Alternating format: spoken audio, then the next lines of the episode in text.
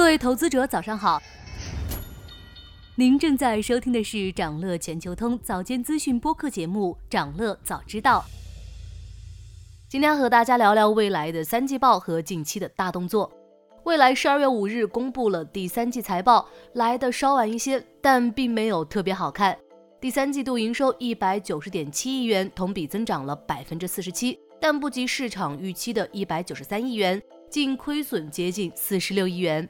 亏损同比虽然仍在放大，但环比下降了约百分之二十五。加上单季交付量刷新了纪录，达到了五点五万辆，销售额较上一季度提升了百分之一百四十二。财报发布当日，蔚来在美股盘中涨幅一度超过百分之八。显然，和第二季度相比，蔚来让投资者看见不小的改善，这也是财报发布当天蔚来股价能上涨的原因之一。未来三季度的毛利率达到百分之十一，和上季度相比提升了约五个百分点。同时，未来在高端纯电车市场保持着领先优势。今年一至十月，在三十万以上的高端纯电市场，未来的占有率超过六成，并且销量增速远远超过包括 BBA 在内的传统豪华品牌。但是，单凭财务的改善支撑不起未来股价的上涨。除财务数据外，更重要的是宣布收购江淮汽车的部分资产和设备。三季报公布之前，蔚来刚刚拿到独立造车的资质，这意味着蔚来终于可以撕下江淮汽车的标签，完成了血统纯化。在以前，蔚来只拥有营销资质，没有生产资质，只能设计产品交给江淮去制造。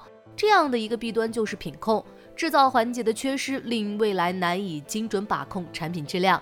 其实，在造车势力刚崛起的时候，这种代工模式再常见不过。把生产环节放在有经验的汽车制造企业身上，不仅能节约资金，更能学习其生产经验。但随着时过境迁，这种模式逐渐暴露出问题。两家企业做不到紧密配合，生产效率经常会受到影响。一旦江淮在进度上和质量上出现差错，未来就要面临延迟交付或者背锅挨骂的尴尬局面。并且未来还需要支付代工费用。如果从长远考虑，代工的优势远不及自己建厂生产。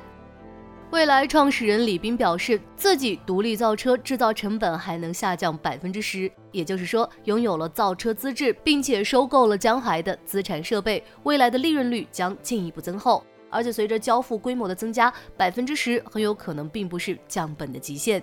所以这不仅仅是摆脱制造商影响的问题。拥有了造车资质和生产能力，有利于未来的长久经营和效率提升，未来的上升空间被打开了。除了成本问题，自己造车的车企更具品牌力。我们来看看另外两家新能源车企就知道了。理想、小鹏通过自有生产和研发体系完成了技术升级，通过销量逐步证明了自己的品牌力，这说明了车企掌握生产环节的必要性。除了造车业务外，未来的换电业务也吸引了不少投资者的目光。近期先后宣布与长安、吉利达成合作，有了外部合作的换电业务，能得合作方品牌的支援，或许能为未来的盈利做出重要贡献。本季财报，未来的换电业务已经具备盈利能力，且不排除独立融资的可能。今年以来，新能源车企都在发力，未来的表现一直却不及市场平均水平。如今，蔚来终于拿下了造车资质，并透露明年第二品牌阿尔卑斯将上市。这款车或许是未来奋起直追的机会。想了解更多新鲜资讯，与牛人探讨投资干货，现在就点击节目 show notes 中的链接，进入掌乐全球通 app。